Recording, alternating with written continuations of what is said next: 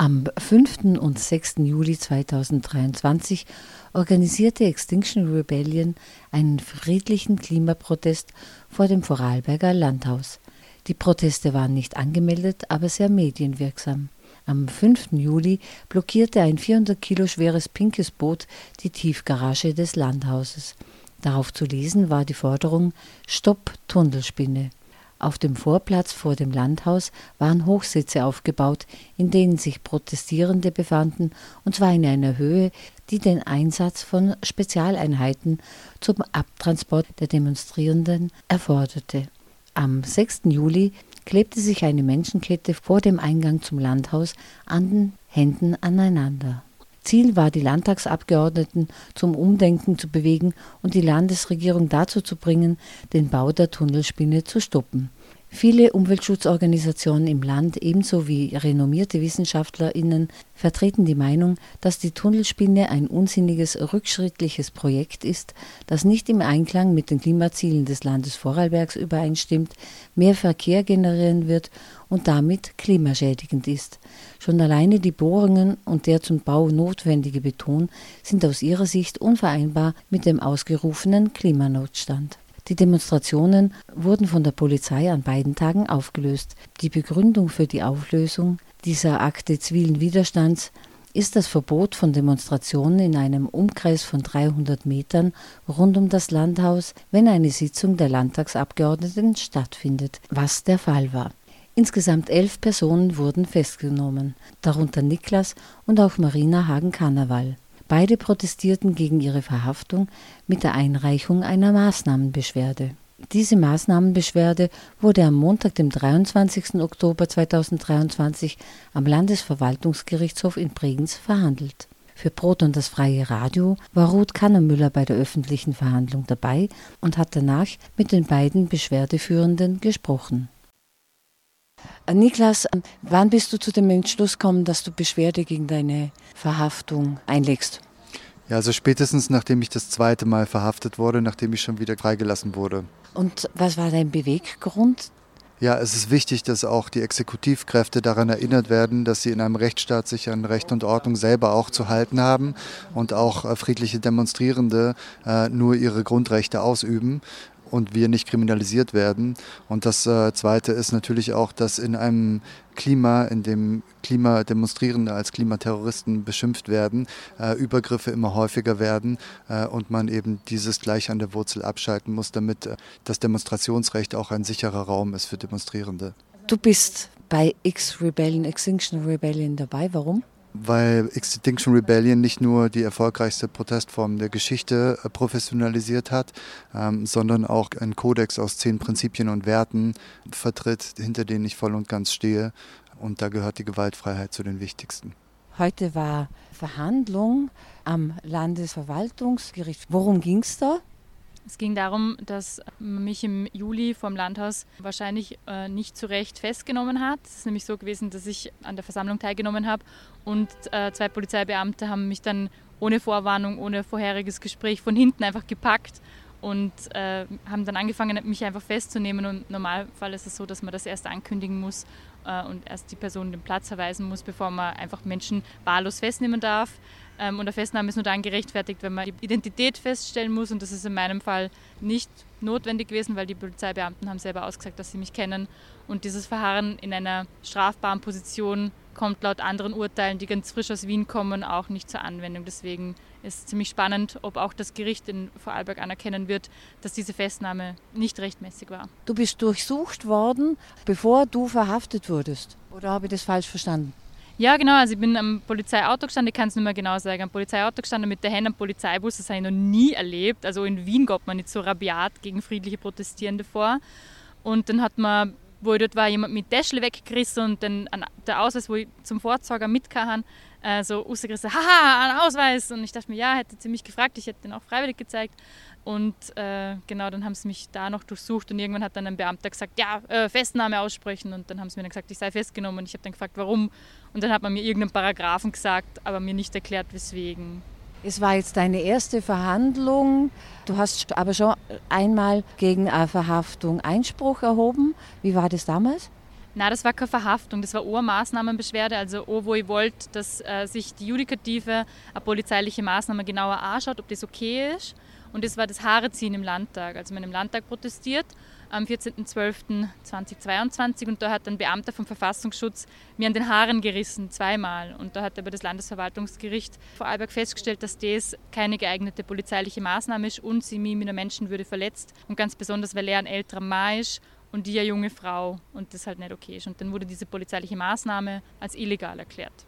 Passiert nachher noch irgendetwas? Kriegt man Schmerzensgeld oder was auch immer? Oder halt, was passiert denn? Man kriegt einen Kostenersatz von 736 Euro und das ist ungefähr die Hälfte davon, was ein Anwalt kostet. Also man hat eigentlich nur Kosten, aber der Polizei halt auch klar kommuniziert, hey, das geht nicht, man kann nicht mit friedlichen Protestierenden umgehen, als wären die richtig krass gefährlich oder hätten irgendwas gemacht, was, was irgendwie so schlimm wäre, dass man denen an der Haar rießen müsste oder gewaltvoll gegen sie vorgehen. Und worum es jetzt geht, das, war, das ist am 5.7.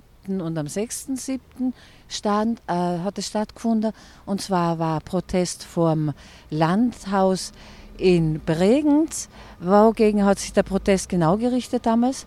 Ja, genau. Das ist ein bisschen schade, dass das heute im Gericht keinen Platz gefunden hat, weil das alles wäre ja nicht passiert, wenn die Landesregierung Vorarlberg sich an die eigenen Klimaziele und an die eigene Energieautonomiestrategie 2030 plus und an die Verfassung halten würde. Die schützen nämlich die Zukunft der Menschen in Vorarlberg nicht, indem sie die Tunnelspinne obwohl wir wissen, dass es eine gute Lösung ist, trotzdem Bauerwende und damit die Zukunft von uns allen, von mir, von der zukünftigen Generation zu betonieren. Deswegen haben wir protestiert und deswegen hat es dann diese völlig überzogenen polizeilichen Maßnahmen gern am Tag, weil die Polizei halt einfach völlig überfordert war und halt so offenbar es okay ist für sie, mit friedlichen Protestierenden umzugehen. Wie hat sich das Niveau von Professionalität bei der Polizei für die angefühlt, bei diesen 5. und 6., 7.? Ja, also ich bin ziemlich erschrocken und das hat mein Vertrauen in die Polizei Vorarlberg nachhaltig beschädigt. Das ist schon davor schon schwierig gewesen, nach dem ersten Mal Haare ziehen. Und dann ist das schon wieder passiert und dann hat man mich von hinten einfach gepackt und festgenommen, obwohl halt nicht notwendig. Ähm, also man hat mir nie aufgefordert zu gehen oder so. Also mich schockiert es nach wie vor, dass man so mit friedlichen Protestierenden in Vorarlberg umgeht, die sich nur dafür einsetzen, dass wir alle noch eine Lebensgrundlage haben. Wie war die Verhandlung für dich? ähm, sehr schwierig, sehr frustrierend. Ich habe mir die Videos nochmal anschauen müssen, wo drauf zum Seher und zum Hören ist, wie Polizeibeamte mich grob abpacken unnötigerweise und vom Platz schleppen, mich hochwerfen, weil ich der Hand rutsche, weil sie mich nicht sachgemäß transportieren, werfen sie mich hoch wie ein Möbelstück. Ähm, ich schreie vor Schmerz, sie reagieren nicht, obwohl es irgendwie keinen Zeitdruck gibt oder so. Also sie hätten alle Zeit der Welt gehabt, zu mir nochmal absetzen, um mich richtig riefen.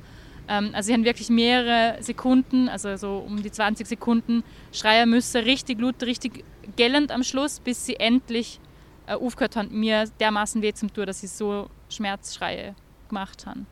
Ja. Und also die ganze Verhandlung, es war unfassbar frustrierend.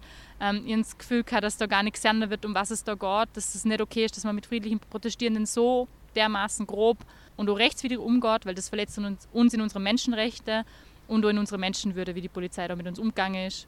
Und äh, ich würde mir einfach wünschen, dass die Polizei daraus lernt und diese Fehler nicht nochmal macht und aufhört, dermaßen gegen uns Stimmung zu machen, indem sie sagen dann auch vor Gericht, ja, die hat ja nur geschrien, weil da Kameras waren und dann auf Nachfrage kann man nicht beantworten, welche Kameras, wo waren die?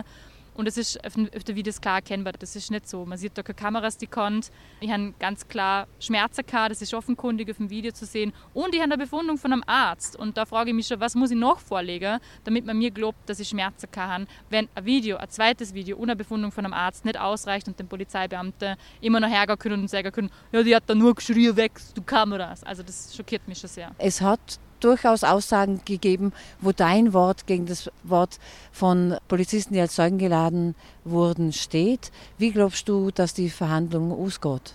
Ja, das ist eine gute Frage. In so Situationen ist es immer schwierig, weil wenn man das abwägt, meine Aussage oder die eines Staatsbediensteten, eines Beamten, ist immer die vom Staatsbediensteten, die, die höher gewertet wird. Aber in dem Fall ist es so, dass wir Videos davor haben und wir klar nachweisen können, dass manchmal die Beamten sich nicht richtig erinnern können. Ähm, also weil einfach das, was sie gesehen haben, mit den Videos nicht übereinstimmt. Ja, ich bin gespannt, wie der Richter da entscheidet. Wie geht es weiter mit Aktionen, Aktivitäten von Extinction Rebellion und Letzte Generation? Ja, also wir werden natürlich weitermachen, weil ähm, nichts, was da uns vor Gericht antun kann, kein Schmerzgriff der Welt, keine Haare ziehen der Welt ist so schlimm wie das, was uns die Klimakatastrophe antut. Darum protestieren wir weiter, einfach weil es um alles geht. Es geht ums nackte Überleben und das ist nicht meine Privatmeinung, das ist der wissenschaftliche Konsens und auch das, was die Expertinnen seit 30 Jahren kommunizieren. Ähm, wir haben am 25.10. im Vorarlberg Museum einen Science Talk für Extinction Rebellion, wo alle Menschen um 19 Uhr eingeladen sind, teilzunehmen und sich auch zum Hörer, wie der aktuelle Stand der Wissenschaft ist.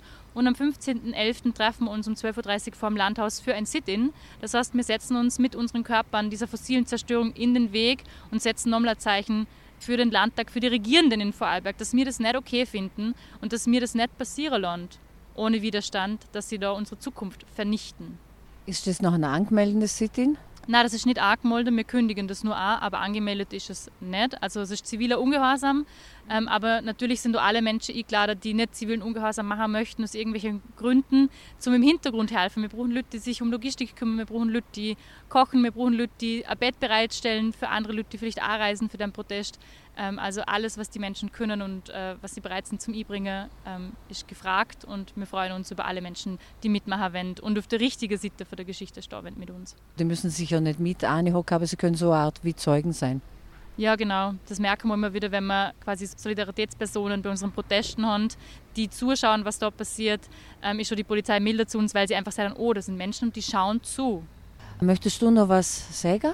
Ja, also mir ist wichtig, dass alle Menschen, die verstanden haben, dass die Klimakatastrophe ernst ist und dass sie kommt, jetzt aktiv werden. Den Luxus, nicht politisch aktiv zu sein oder da haben wir am Familientisch zum sagen, ja, ich finde das alles auch nicht gut, aber nachher nichts zu machen, den Luxus haben wir nicht mehr. Wir brauchen jetzt wirklich alle, jeden, jung, alt, groß, klein, dick, dünn, Stadt, Land, die mitmachen, weil es wirklich um alles geht und ich möchte alle Menschen einladen, sich zum Beteiligen, in welcher Form auch immer.